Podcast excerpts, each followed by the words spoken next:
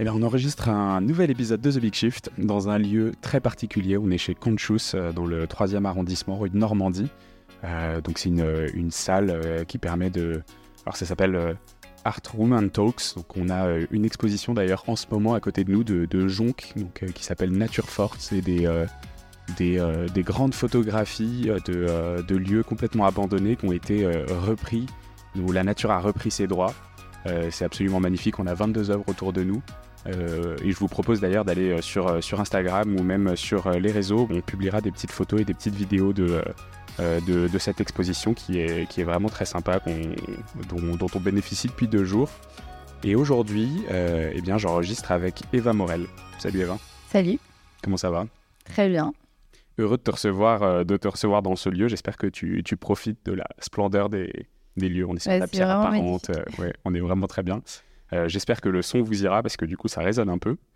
Euh, aujourd'hui, on va parler de, de, médias. On a déjà eu un épisode sur, euh, sur le, le, rôle des médias dans le dans l'urgence climatique avec YouMatter, Clément Fournier. On parlait plutôt de la partie journaliste. Comment est-ce que un journaliste peut faire un bon article qui parle bien du climat? Aujourd'hui, on va aller sur un côté un peu plus macro.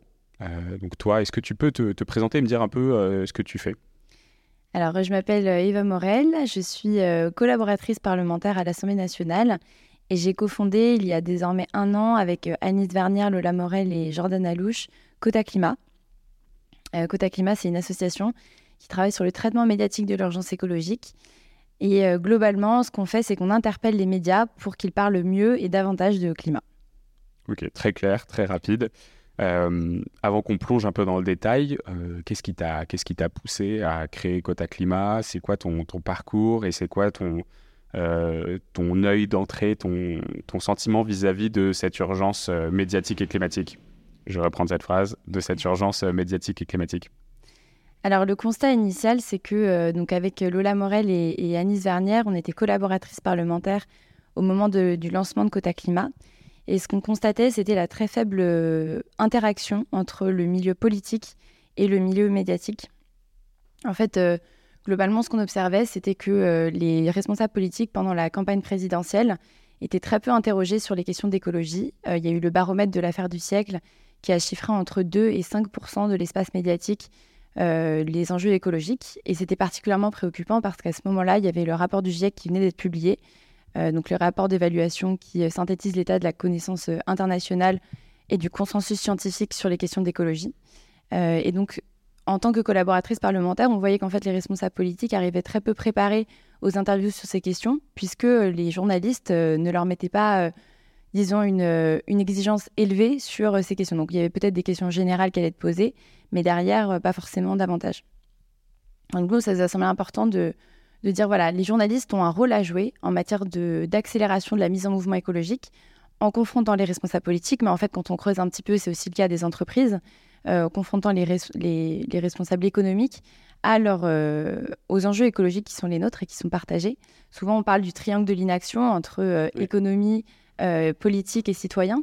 Et en fait, nous, ce qu'on a considéré, c'était que les médias étaient un petit peu au centre de ce triangle et que c'était les acteurs, alors peut-être pas c'était pas forcément l'impensé de la transition écologique jusqu'à présent, parce qu'il y avait par exemple le Guardian en 2019 qui s'est engagé à davantage traiter ces questions. En Allemagne, on a le Spiegel Online qui a de plus en plus intégré euh, la couverture de ces sujets. Donc, à l'international. On a Le Monde aussi qui travaille assez bien sur ce sujet avec les décodeurs. Euh. Récemment, ouais, voilà, il y a eu beaucoup de médias français qui se sont engagés. On pourrait y revenir parce que ça a été une vague euh, sur la dernière année de prise d'engagement qu'on salue, hein, parce que c'est assez historique ce qui est en train de se passer. Euh, mais avant, disons, 2022, et notamment avant la campagne présidentielle et l'été 2022 qui était particulièrement euh, préoccupant en termes de conséquences, il n'y avait pas forcément, disons, de prise de conscience euh, médiatique qu'il fallait améliorer ce traitement. voilà, donc nous, c'était le point de départ. On s'est dit, il y a quelque chose à faire en termes de mobilisation écologique citoyenne pour que les citoyens interpellent les médias et réclament un meilleur traitement de ces sujets. Il faut savoir qu'en France, dans la Constitution, il y a inscrit notre droit à l'information environnementale euh, depuis la charte de l'environnement de 2005. D'accord. Et ce, droit, en fait, n'est pas respecté. Il y a 11% des, des, Français qui se déclarent tout à fait informés sur le réchauffement climatique, ce qui est beaucoup trop peu au vu de, ce qu'on est en train de vivre. Donc euh, voilà, ça c'était un peu le point de départ de l'association.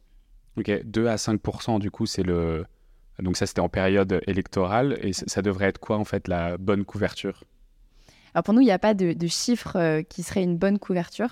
On a volontairement interpellé sur euh, un quota. C'était euh, le point de départ qui était provocateur, qui permettait d'interpeller les médias. Ça fait beaucoup réagir. Les médias n'étaient pas forcément ravis, disons, de cette proposition parce qu'elle a été perçue peut-être comme antagoniste à la liberté d'expression ou la liberté éditoriale des médias, ce qui n'est pas le cas. On, met vraiment l'accent là-dessus. Mais euh, le quota de 20%, donc ça a été euh, l'objet d'une tribune qui a été publiée dans le journal du dimanche euh, l'année dernière, dans le moment où il y avait peut-être encore le droit à des tribunes libres, parce qu'en ce moment c'est un peu plus compliqué. Mais, mais donc ce, quota de 20%, il se basait sur une étude de l'INA qui avait été publiée en plein cœur de la crise du Covid et qui chiffrait à 80% l'espace médiatique accordé à la crise sanitaire en plein cœur de la crise. Pour dire en fait, quand il y a une crise majeure qui menace la santé publique, l'ordre public, nos libertés fondamentales, on est capable d'accorder un espace médiatique conséquent à ces questions l'écologie, je l'ai dit pendant la campagne présidentielle, c'était entre 2 et 5 mm. euh, Nous, on a lancé un baromètre avec Data for Good, qui est une association euh, d'ingénieurs engagés pour l'intérêt général. On connaît bien, Lou Velgrin y passait dans le, dans le podcast. Ah, bah, super. voilà, Lou Velgrin, coprésidente avec euh, Théo Elves d'Acosta. Et, et, donc, avec ce baromètre, on a pu, disons, objectiver davantage le constat qui, était, qui n'avait pas été pérennisé après la campagne présidentielle par l'affaire du siècle. Et donc, ça nous a permis de chiffrer plusieurs euh, événements médiatiques importants, enfin plusieurs événements écologiques qui auraient dû être médiatiques et qui ne l'ont pas forcément été. Par exemple, la COP27 qui a pu représenter 1,3% de l'espace médiatique. Euh, c'était moins que la COP26. Donc on peut dire qu'il y a eu beaucoup d'engagements qui ont été pris à la rentrée 2022 par les médias. Et au final, ça ne, s'est pas traduit par une augmentation quantitative du traitement, peut-être qualitative, mais en tout cas, la quantité est un préalable à ce qu'on en parle mieux aussi. Donc euh, pour nous, c'était préoccupant. Un autre chiffre assez frappant pendant la COP 15, biodiversité, euh, ça représentait 0,3% de l'espace médiatique. Mm. En comparaison de la Coupe du Monde de Qatar qui se tenait en parallèle, c'était 20 fois moins. Et l'idée n'est pas de comparer un événement euh, euh, qui, touche l'intégralité du public, parce que les événements sportifs, c'est particulier. voilà. Mais pour dire, quand un événement est médiatique, ça donne une couverture médiatique qui est généralement à plus de 15%. Ouais. Mais tu vois, j'allais dire, euh, en fait, euh, pour moi, la différence, c'est que euh, le, un événement comme la Coupe du Monde ou même comme la crise sanitaire, c'est très ponctuel, donc on a envie d'y donner beaucoup d'espace. Alors que l'écologie ou la crise climatique, ça a l'air d'être un peu plus au long cours, un peu moins visible, et du coup, on ne se voit pas. Mais en fait, tu le dis, c'est pas juste la crise climatique, c'est aussi les événements ponctuels qui sont liés à ce sujet-là, notamment une, notamment une COP. Et effectivement, oui, ça pourrait être pris comme un événement particulier qu'on a besoin de relayer euh, à, des plus, à des plus hauts niveaux. Ouais, ce qui est intéressant dans ce que tu dis, c'est que souvent l'écologie, c'est perçu comme un sujet qui va être rapidement abordé. C'est-à-dire, euh, on va parler des grands enjeux, on va parler de la crise qui est en cours, et puis globalement, après, on a l'impression de radoter. Sauf qu'en fait, quand on creuse un petit peu le sujet, c'est infini. Il y a déjà, en termes de connaissances scientifiques, euh, le niveau de connaissances basiques des Français est très faible. Il mm. faut savoir qu'en France, 37% de la population ne croit pas dans les conclusions du GIEC, c'est-à-dire que le réchauffement climatique est d'origine humaine. Pourtant, la connaissance scientifique est sans équivoque mm. sur le sujet. Donc, voilà. Rien que le fait de dire croire, c'est bizarre. Voilà, comme si c'était une croyance. Et il y a cette confusion qui est faite entre fait et opinion, qui est pour nous euh, en grande partie liée au traitement médiatique de ces sujets. Donc, euh, donc voilà, donc il y a déjà ce problème de basique de connaissance. Mais ensuite, quand on creuse, enfin, je disais, le, nombre d'angles médiatiques pourrait être infini parce que déjà, il s'agirait d'expliquer les causes de ce qu'on observe aujourd'hui. Donc, par exemple, en ce moment, il se passe une canicule sans précédent, euh, une, canicule terrestre, mais aussi marine. Euh, il se passe un effondrement de la biodiversité, il se passe des incendies. Enfin, voilà, il y a énormément de choses qu'on pourrait traiter, qu'on pourrait expliquer. Et ensuite, quand on creuse dans chaque secteur d'activité, il y a des ramifications, il y a des conséquences. Par exemple, des, choses qui sont très peu traitées, c'est les conséquences sur les hôpitaux, les conséquences sur euh, les décès, les personnes qui décèdent, les profils sociologiques, le fait que ce soit particulièrement des femmes euh, âgées qui, en meurent. Euh, l'année dernière, on a eu 60 000 morts de la canicule. On n'a jamais parlé une seule fois dans les médias, et d'ailleurs Valérie Masson-Dalmode nous rappelait hier à l'Assemblée fait qu'en fait on n'a jamais de portrait des victimes du réchauffement climatique en France, mais ce serait intéressant de savoir qui sont ces personnes. Euh, on ne parle pas des ouvriers qui sont exposés à des fortes chaleurs pour qui les conditions de travail se précarisent de plus en plus. En fait, il y a un nombre d'angles sur les, conséquences énormes. Et, là, je ne parle que des causes-conséquences. Si on aborde ensuite les solutions, c'est infini, puisqu'en fait, on a encore euh, à peine à balbutier en termes d'invention de, solutions. Si on commençait à parler de tout ce qui se fait sur les territoires, de tout ce qui se fait en France, à l'international, en fait, on pourrait en parler tout le temps. Enfin, l'idée n'est pas de dire qu'il faudrait parler d'écologie tout le temps, il y a plein d'autres sujets passionnants, mais c'est pour dire en fait le nombre d'angles est, immense. Bah, là, on en est à 105 heures d'enregistrement sur The Big Shift. Il y en a facilement 400 euh, ou 500 autres avant de pouvoir commencer à se dire est-ce que j'ai fait le tour? Donc euh, oui, je vois très bien ce que tu veux dire là-dessus. J'aimerais juste qu'on revienne un peu en arrière, parce que tu disais, euh, donc tu parlais du triangle de l'inaction, et puis tu disais les médias, ils sont un peu au milieu de ça. J'aimerais bien comprendre le pouvoir qu'on donne aux médias là-dessus. pourquoi est-ce qu'on dit qu'ils sont au centre de ça? Est-ce que est-ce qu'ils ont vraiment autant de pouvoir qu'on imagine? Il y, a une phrase dans le rapport du GIEC euh, qui est sorti en 2022 qui exprime très bien ça. En fait, les médias, ils sont à la fois des prescripteurs d'opinion et euh, des transmetteurs d'informations. Et donc en ça, ils sont, euh, disons, au centre de, l'état de la connaissance que peut avoir le grand public. Il faut savoir qu'en France, donc, la Fondation Descartes a essayé d'analyser qui étaient les principales sources de confiance sur l'information climatique. Et en fait, ça reste les médias mainstream, même si la plupart des gens s'informent désormais sur les réseaux sociaux. Donc il y a quand même ce, côté, euh, quand une information provient d'un média, par exemple d'un JT ou d'un journal euh, de premier plan en France, on va croire cette information beaucoup plus facilement. Et donc ça va formater notre représentation du monde sur ces questions.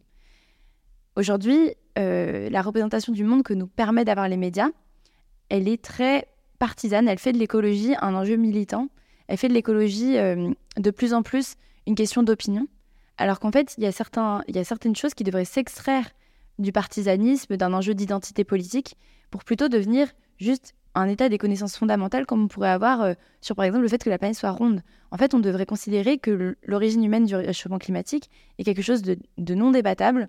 Le fait que euh, l'émission de gaz à effet de serre provienne majoritairement des énergies fossiles et euh, des secteurs d'activité qui en émettent le plus, ça devrait être des choses qu'on apprend à l'école, que tout le monde devrait savoir, qu'on voilà, qu'on voit partout dans les médias, pour s'élever un petit peu au-delà et commencer à débattre d'autres choses parce qu'il va y avoir des choix démocratiques qui vont s'opérer sur, euh, sur la transition, qui sont indispensables, et qu'on met encore trop peu en débat. Donc en fait, le rôle des médias, c'est vraiment de rehausser l'état de la connaissance fondamentale du grand public sur ces questions, de permettre que certaines choses deviennent des, des vérités générales, mm. et qu'on aille au-delà pour ensuite passer à la mise en mouvement de la société. Parce qu'aujourd'hui, on est encore sur une espèce d'état de déni, d'évitement, euh, de paralysie, en fait, c'est angoissant ce qui se passe. Et donc, on, a du mal à aller au-delà. Alors qu'il y a beaucoup de, leviers d'action à notre disposition, en fait, à tous les niveaux, euh, au niveau des citoyens, au niveau des secteurs économiques, au, niveau des responsables politiques. On mériterait de parler de ces leviers plutôt que de s'apesantir sur des choses qui sont asphyxiantes. Mmh. J'ai du mal à me dire, tu vois, que euh, cette absence de l'écologie dans les médias, c'est fait exprès, que c'est euh, une œuvre, parce qu'effectivement, on dit il y a beaucoup, beaucoup de médias qui sont euh, qui sont euh, la propriété de multimilliardaires. Euh, mais du coup, j'ai du mal à me dire, ils ont un intérêt majeur à ce que personne ne parle de climat et du coup à ce que les journalistes ne soient pas formés. cette théorie du complot me, me, me, me, va pas du tout. Et du coup, je me dis, quel est vraiment le truc qui fait qu'on n'arrive pas à en parler Est-ce que c'est juste la formation des journalistes? Est-ce que euh, parce qu'en fait, si c'est eux qui doivent en parler et si c'est eux qui doivent justement être ces prescripteurs d'opinion et euh, créer cette vérité générale, est-ce que c'est juste parce que eux sont pas formés ou est-ce qu'il y a autre chose? La question de l'intentionnalité elle est hyper intéressante parce que elle permet d'aborder le fait qu'il y a aujourd'hui deux groupes de médias. Il y a les médias qui parlent de plus en plus de ces sujets parce qu'ils ont envie de s'en préoccuper et qu'ils ont conscience des carences et qui pensent que ces carences sont problématiques. Et il y a une partie des médias pour qui traiter d'écologie, c'est quasiment une guérilla idéologique en fait. Ça fait mm. pas partie de leur ligne éditoriale, voire leur ligne éditoriale est idéologiquement opposée au fait de parler d'écologie. Et donc, pour nous, il y a en fait quasiment un clivage qui s'opère de plus en plus entre ces deux groupes de médias.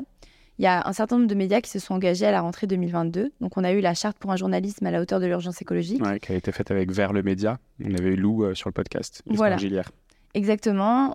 il y a donc un collectif en fait de journalistes qui a été à l'origine de, cette charte, qui est en 13 points et qui donne des clés pour que les journalistes parlent davantage et mieux de ces sujets, avec par exemple euh, des préoccupations sur la transversalité dans les rédactions, sur la sémantique utilisée, parler d'urgence et pas juste de changement, ce type de choses. Euh, on a aussi le tournant vert de Radio France, France Télévisions qui a eu un plan d'action, TF1, Le Monde qui s'est engagé avec des formats innovants sur le sujet. En ce moment, par exemple, il y a euh, le nouveau format sur euh, l'adaptation climatique des territoires. Donc voilà, des, choses très intéressantes. La transformation du bulletin météo en un bulletin climat. Sur France Télévisions, mm. ouais, ça c'est un super exemple aussi qui touche euh, entre 6 et 7 millions de Français chaque jour. Et ça permet vraiment de comprendre qu'en fait la météo, c'est le sous-titre du film dérèglement climatique et chaque jour en fait de comprendre les conséquences de ce qui se passe dans, dans les territoires à cause de, de ce changement. Donc c'est voilà, c'est des choses qui sont super intéressantes. À côté de ça, on a aussi des médias en France qui diffusent des contenus climato-sceptiques, encore en 2023. Donc par exemple, pour le nommer, Le Figaro a fait une double page climato-sceptique avec une publicité pour un livre climato-sceptique. Il y a, je crois, trois semaines. Et ça, c'est particulièrement problématique. Ou encore, sur TF1, on pouvait voir, alors que les députés euh, français et européens s'étaient engagés à avoir un moratoire sur l'exploitation euh, des fonds marins, TF1 a fait un reportage sur l'opportunité économique que représente l'exploitation marine, euh, enfin des, des, fonds marins. Et en fait, c'est quand même assez dingue de se dire qu'on peut faire des reportages qui incitent à faire quelque chose que la représentation nationale condamne, sans même le mentionner. C'est de la désinformation quasiment. Et ça donne une impression aux citoyens que c'est des choses qui sont acceptables alors même que les responsables politiques l'ont condamné. Donc pour nous, il y, a une espèce de, polarisation qui est particulièrement grave parce que ça crée deux groupes de citoyens ensuite, des citoyens qui ont aussi des rôles euh, euh, dans des entreprises et dans des groupes politiques parfois. Ça crée un groupe de citoyens qui devient de plus en plus informé, voire éco-anxieux, et qui ne comprend pas pourquoi on en arrive encore à cet état de, de, bah, de lenteur en fait de la, de la transition écologique, et un groupe de citoyens qui de plus en plus va considérer que ne pas se préoccuper d'écologie, c'est euh, quasiment identitaire. en fait, c'est quasiment ce qui se passe aux États-Unis. Euh, désormais, être climato-sceptique aux États-Unis, ça fait partie de l'identité de certains. C'est quasiment une identité politique, comme être euh, anti-avortement ou, ou, républicain. Et en fait, on considère que c'est grave et que ça ne devrait pas se déployer dans le débat public français. La Fondation Descartes a mené une étude qui montre que c'est encore moins le cas en France qu'aux États-Unis, parce que ils ont une manière d'aborder ces questions qui, est particulière. Qui est très polarisante, oui. C'est ça. Mais le risque, c'est que ça devienne le cas et que les médias participent à cette évolution, qui serait vraiment euh, la pire des choses, puisqu'en fait, euh, mm. ça deviendrait un clivage sociétal, alors qu'il est important de comprendre que parler d'écologie, il y a plein de manières d'en parler, mais en tout cas, en parler, ça, ça devrait être l'affaire de tous. Et quand tu, quand tu parles de ça, c'est très difficile de ne pas venir au sujet de la liberté d'expression, tu vois, genre, comment est-ce que tu articules la liberté d'expression et en même temps euh, bah, euh, la nécessité de, euh, de clore certains débats directement et de dire bah, ça, c'est plus un débat, c'est une vérité générale, point. Sans pouvoir le remettre en cause. Parce qu'en fait, finalement, remettre en cause, c'est toujours aussi la, base de, la base de la construction d'un débat, je trouve. Alors, qu'est-ce qu'est-ce qu'on peut remettre en cause dans les médias et qu'est-ce qu'on peut remettre? Est-ce que c'est comment est-ce qu'on fait pour le décider? C'est une des questions qu'on nous pose souvent parce que quand on a publié cette tribune euh, sur l'établissement d'un quota volontaire de 20% d'écologie dans les médias, on nous a dit mais la liberté d'expression, euh, vous la bafouez. Euh, qu'en est-il de la liberté éditoriale qui est quand même dans la Constitution française, auquel les médias sont extrêmement attachés Et bien évidemment qu'il est crucial qu'on y soit attaché, qu'on se batte pour que ça, soit pérennisé. En fait, pour nous, c'est juste une histoire de faire enfin, la balance entre les libertés et les droits de chacun et on a droit à un environnement sain, on a le droit à une information environnementale, euh, et euh, chacun devrait pouvoir exercer sa liberté euh, de, de vivre avec une planète où les limites planétaires ne seraient pas toutes dépassées. Et les médias ont cette responsabilité de nous informer et de, bah, comme je l'ai dit, de mettre en mouvement les autres sphères de la société. Le problème, c'est que quand les médias ne jouent pas ce rôle, eh ben, nos libertés sont remises en question. Donc en fait, il devrait y avoir une espèce de, de plafond et de plancher qu'on définisse ensemble. Très instable, voilà, c'est ça. Mm. Et, pour nous, le fait de, travailler sur euh, l'amélioration du traitement médiatique de l'urgence écologique par plein de leviers qui soient incitatifs. Euh, donc, euh, incitatif, c'est par exemple participer à, devenir, à faire devenir inacceptables les mauvais contenus. Donc, c'est ce qu'on fait via les interpellations quotidiennes, mais aussi en légiférant. Et on pourra en parler. On, travaille sur une proposition de loi en ce moment pour mettre des mesures législatives mm. pour encadrer l'information environnementale dans les médias en France. Pour nous, c'est pas du tout euh, contradictoire avec les libertés fondamentales. Au contraire, c'est pour les c'est pour les favoriser qu'on se bat pour ça. Il n'y a, pas, pas de contradiction qui puisse exister entre, par exemple, tu disais, donc c'est dans la Constitution d'être informé sur le droit sur l'environnement, sur l'état de l'environnement, et en même temps, c'est dans la Constitution d'avoir une liberté d'expression. Euh, est-ce qu'il y, y a des contradictions dans cette Constitution? Est-ce qu'il y a d'autres sujets que l'environnement sur lesquels il y a des droits fondamentaux à l'information ou pas? En fait, c'est intéressant parce que je pense que jusqu'à présent, le droit à l'information environnementale, il n'était pas directement attaché au traitement euh, qu'en faisaient les médias, mais plutôt, par exemple, quand il y avait des consultations publiques sur des grands projets euh, d'ampleur mmh. nationale, est-ce que les citoyens soient informés sur euh, les tenants et aboutissants de ces grands projets pour pouvoir s'y opposer, puisque c'est leur droit de se mobiliser contre si jamais ils sentaient qu'il y avait un besoin? L'interprétation liée aux médias, je pense qu'elle est plus récente et elle est liée à la prise de conscience qu'il y a une déficience qui est latente et sur lesquelles on ne s'est pas attelé jusqu'à présent. Et cette déficience, donc, pour nous, elle est de quatre types. Elle est euh, tout d'abord euh, quantitative, et je l'ai abordée sur le fait que euh, ce soit très peu présent à de l'ordre de quelques pourcents dans les médias, alors qu'il y a des grands événements qui pourraient expliquer qu'on en parle davantage. Il y a aussi des questions de qualité. Là, la qualité, ça va être plus être lié aux interventions climato-sceptiques dans les médias, au fait que les visuels soient pas adaptés à la crise. Donc, par exemple, on va encore cet été, là, hier matin, je regardais les différents JT on parle de la canicule avec des gens qui sont à la plage et qui mangent des glaces et juste qui se plaignent d'avoir chaud.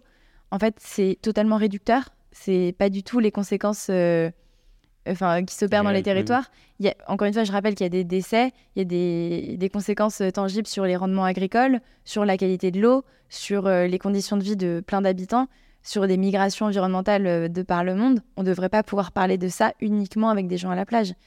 Pourtant, c'est vraiment l'angle adopté par les médias. Euh, sur la question d'angle, il y a aussi beaucoup d'omissions. Donc, par exemple, on va euh, choisir des angles qui ne traitent qu'une portion du problème, qui n'est pas représentative de sa globalité et qui réduit en fait le champ de pensée de l'audimat. Pour nous, c'est vraiment problématique. Et la confusion régulièrement faite entre faits et opinions. Donc, en fait, le fait de considérer qu'on puisse remettre en débat constamment des faits scientifiques avérés. Euh, il y a beaucoup de scientifiques qui considèrent que le rapport de la société à la science va en décroissant, enfin de, piètre qualité en ce moment.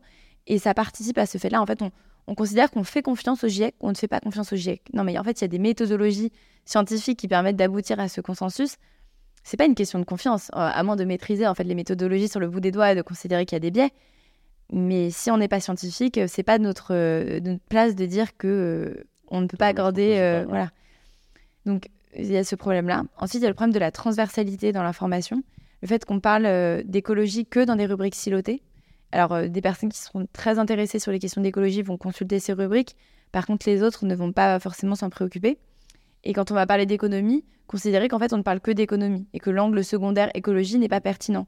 Mais en fait, sans euh, prendre en considération les variables physiques fondamentales, on ne peut pas parler de croissance, ça n'a pas de sens. Enfin, croissance sur, sur quelle planète, avec quelles ressources, à l'aide de quelle, de quelle matière première enfin, tout ça a besoin euh, d'être introduit comme angle d'analyse pour comprendre que, en fait, euh, peut-être que la croissance de certains secteurs est, précarisée par euh, les crises écologiques en cours.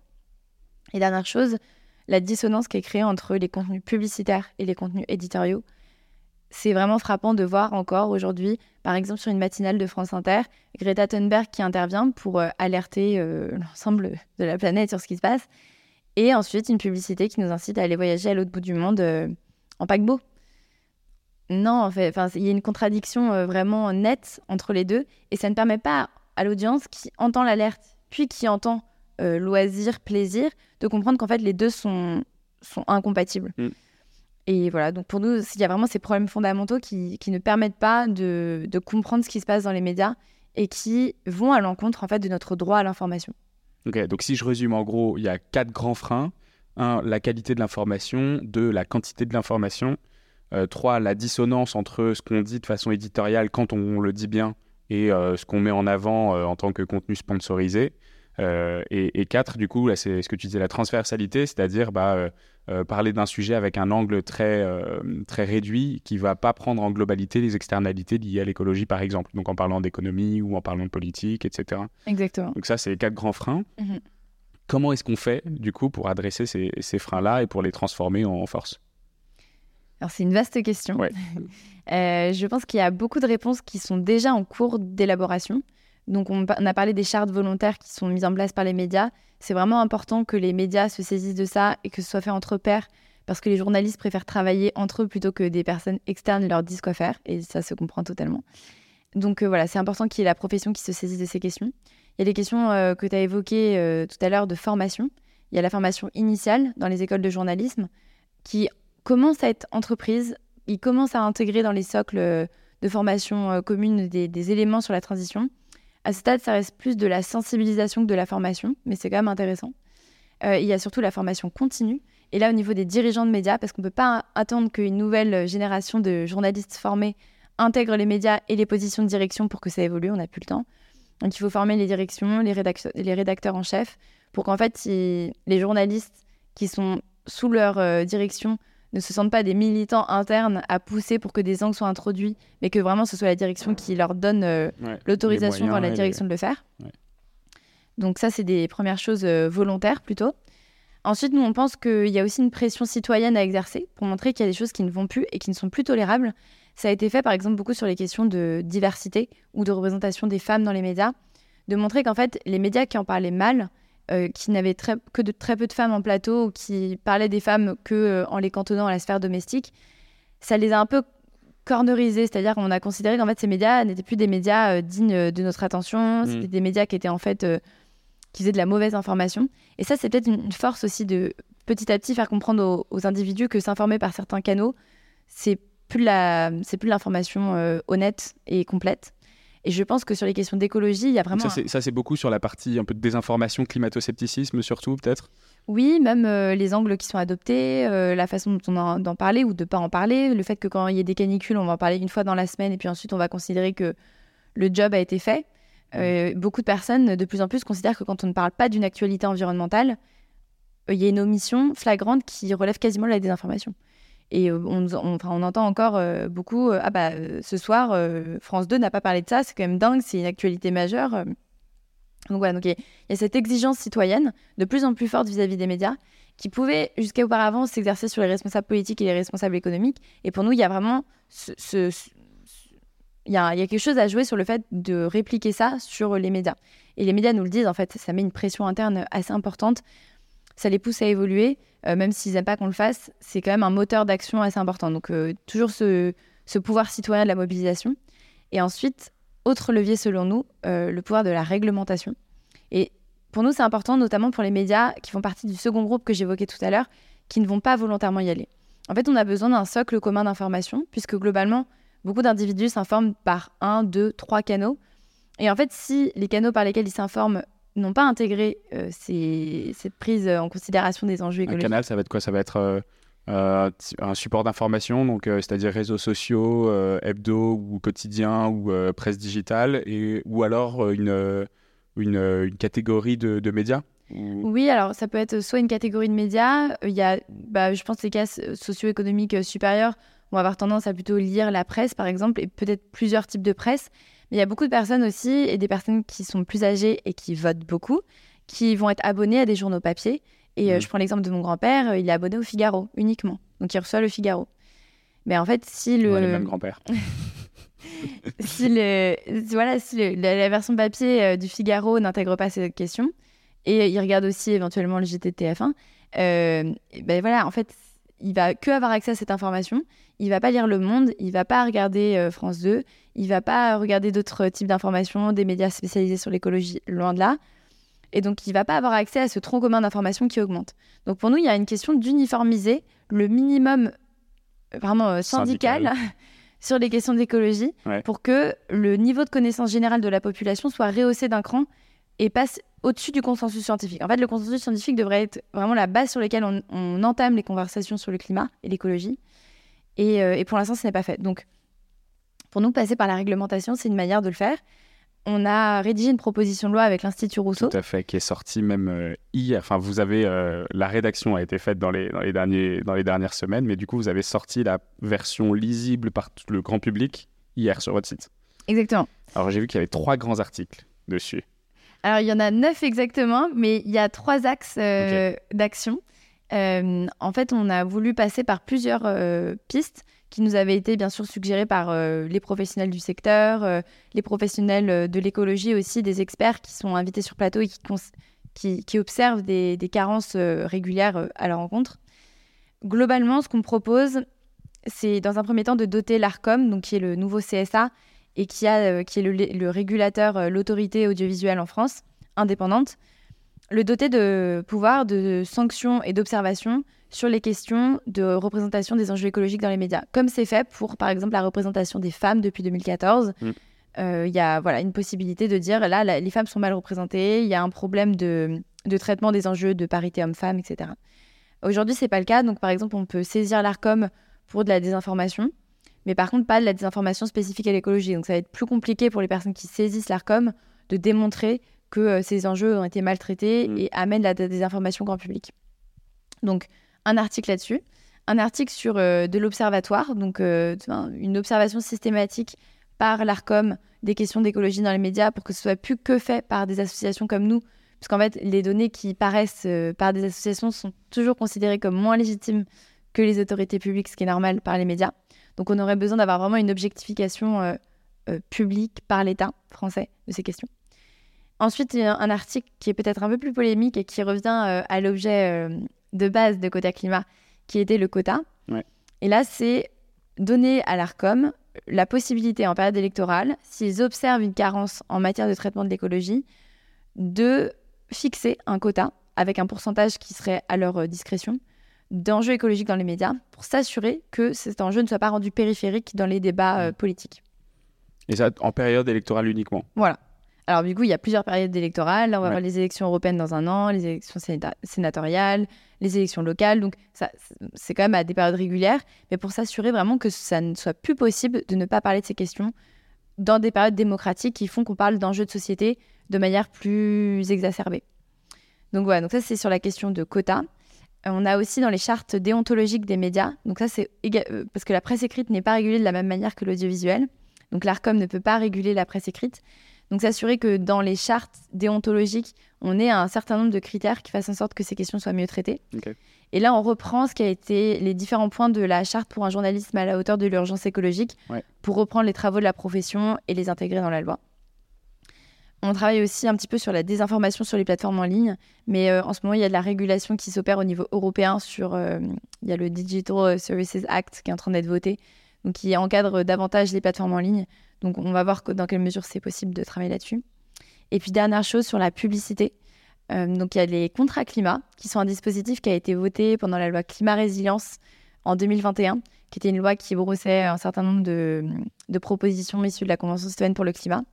Et donc, les contrats climat, c'est un dispositif volontaire par les annonceurs, donc euh, les personnes qui font de la publicité au quotidien, euh, de limiter le greenwashing, donc euh, les informations mensongères sur le climat, et de limiter le nombre de publicités défavorables au climat, donc typiquement sur les SUV, etc. Mm. Sauf qu'en fait, ce dispositif, il est très mal mis en œuvre. Il y a eu un, un rapport qui a été Déjà, le euh, volontariat. l'autorégulation globalement sur les questions de publicité où il y a autant d'enjeux économiques, c'est pas forcément très efficace.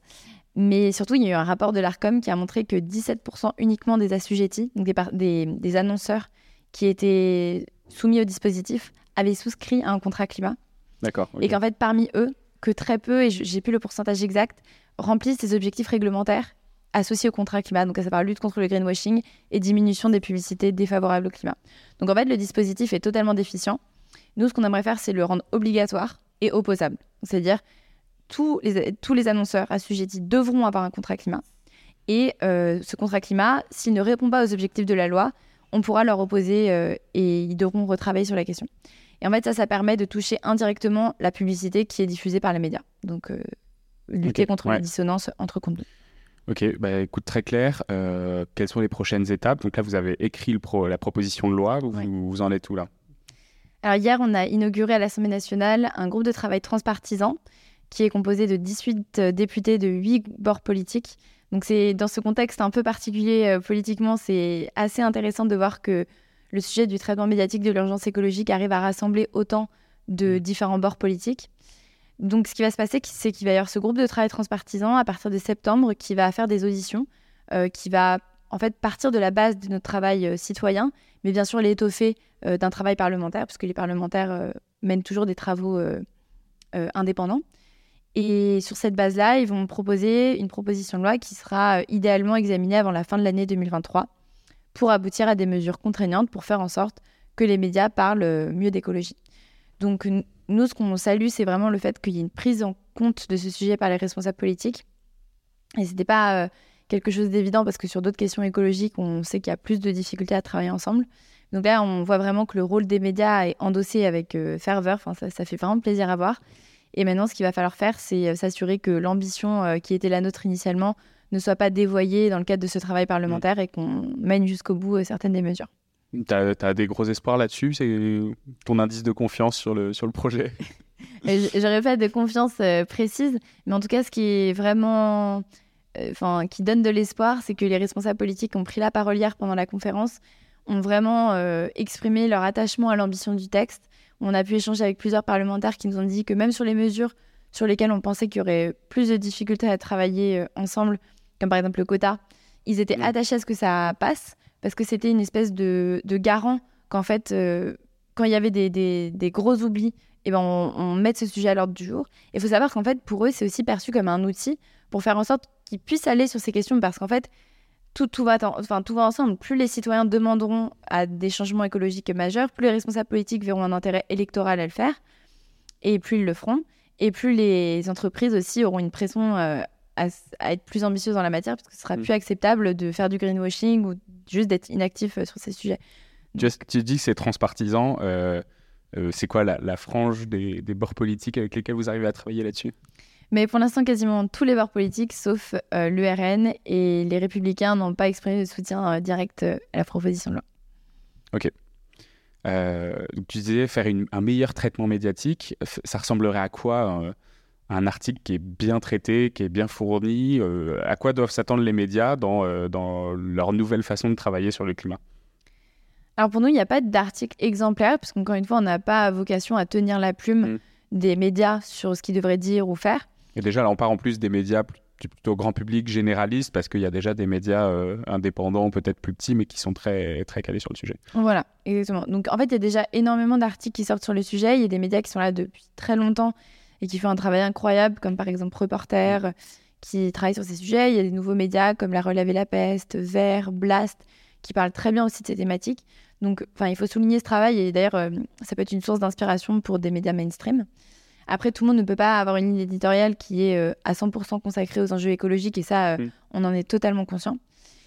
Ce qu'il faudrait, selon nous, c'est déjà introduire un angle d'analyse. Par exemple, un exemple assez emblématique de ce qui s'est passé, c'est le Salon du Bourget, euh, qui s'est tenu euh, très récemment, donc le grand rendez-vous euh, annuel des entreprises de l'aéronautique.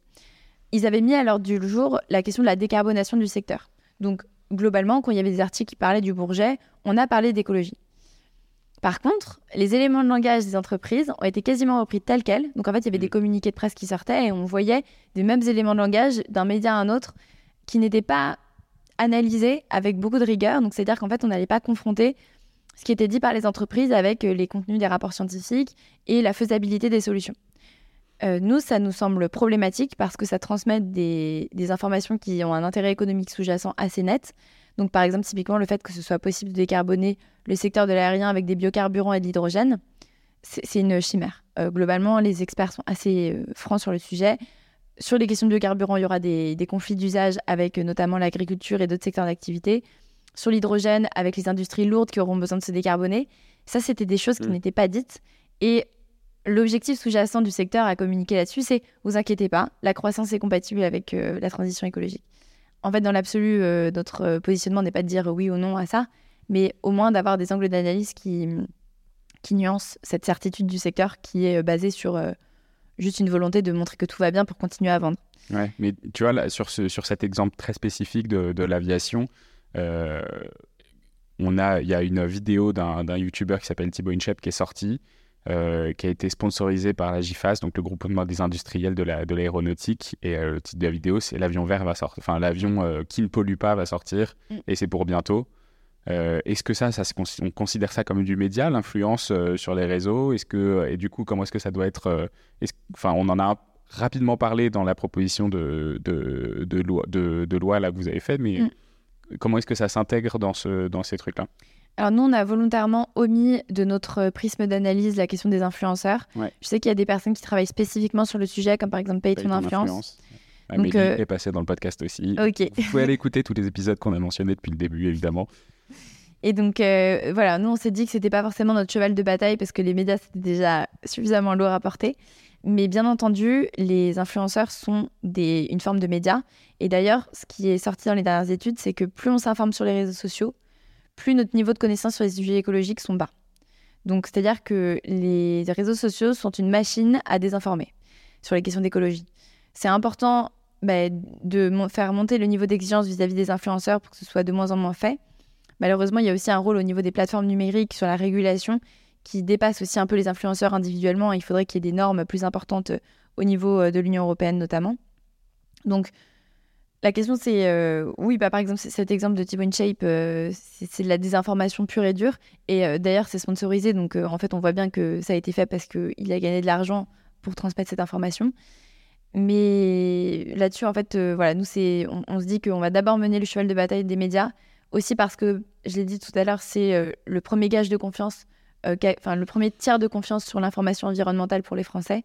Donc, une, information, une désinformation d'un influenceur va avoir moins de portée sur la conviction que vont en, retirer l'audience que euh, une désinformation qui va provenir d'un média traditionnel. D'accord, ok. Donc, on arrive quand même à moins faire confiance à une personne unique qu'on voit euh, régulièrement devant notre écran qu'à un média qu'on estime être euh, bien informé. Oui, et puis bah, ce qui est passé récemment sur l'obligation d'afficher quand il y a un, sponsor de la vidéo, ça permet aussi de faire de la transparence sur l'intérêt économique sous-jacent. Donc ça, c'est déjà une... C'est pas encore très bien respecté. C'est pas du tout bien respecté. D'ailleurs, euh, on épingle assez récemment des médias qui sont plutôt des médias sur les réseaux sociaux, euh, comme par exemple Loopsider, qui a fait beaucoup de, de contenu sponsorisé, qui était euh, vraiment de, la désinformation pure. Beaucoup d'ailleurs sur l'aérien, beaucoup aussi sur la malbouffe, les, les, chaînes de, de fast-food qui, font, qui incitent à des consommations carnées euh, et à beaucoup de pollution plastique sans le dire. Donc euh, voilà, ça, ça c'est choses sur lesquelles on interpelle. Et il n'y avait pas forcément de mention du sponsor, euh, donc c'était problématique. Mais, mais voilà, c'est pas forcément notre angle mm. d'attaque le premier. Et puisqu'on est sur la partie un peu genre plus individuelle, en tant que, en tant que personne seule, en tant qu'individu, citoyen, qu'est-ce qu'on peut faire du coup pour, pour aider à cette prise de conscience des médias? Prise de conscience, surtout action. Nous, ce qu'on retire de l'expérience Cota Climat, c'est vraiment que l'interpellation citoyenne un pouvoir assez important. Et surtout quand elle est faite de manière structurée, organisée, avec une communauté qui va dans le bon sens, etc. Donc, euh, ce que j'en retire, c'est que nos compétences professionnelles, quand elles sont mises au service de notre engagement citoyen, ça a vraiment une force de frappe colossale. Nous, chez Cota Climat, euh, nos compétences professionnelles, c'était plutôt de l'ordre du plaidoyer, du politique. Donc forcément, on s'est plutôt orienté là-dessus. Et euh, jusqu'à présent, ça a plutôt l'air de bien fonctionner. On va voir comment se déroule la suite de l'histoire. En tout cas, pour l'instant, ça, fonctionne bien. Et euh, tout ce qui va être analyse euh, citoyenne pour interpeller de manière assez euh, pointue les médias sur des choses sur lesquelles ils ne peuvent pas vraiment en fait forcément se, défendre, juste constater qu'en fait en effet il y a eu un mauvais traitement et s'améliorer par la suite, c'est vraiment efficace. Donc des outils comme Ratio Climat sur sur LinkedIn ou ce genre de choses. Bah totalement, ça ça permet d'amplifier en fait les les interpellations citoyennes, donc c'est mm. vraiment assez fort. Et c'est dérangeant en fait pour un individu de se faire interpeller sur ses pratiques et de se dire euh, ah bah oui en fait il y a vraiment beaucoup de personnes qui pensent que euh, pour x et y raisons bien formulées ce que j'ai fait était incomplet. Hmm. Bah, forcément par la suite euh, si je suis de bonne foi j'ai envie de m'améliorer. Donc donc voilà donc ça je pense que c'est assez fort donc globalement ce que je conseille aux citoyens qui souhaitent s'engager sur les questions de, climat d'écologie c'est de s'engager là où ils ont le plus de compétences pour le faire. Voilà.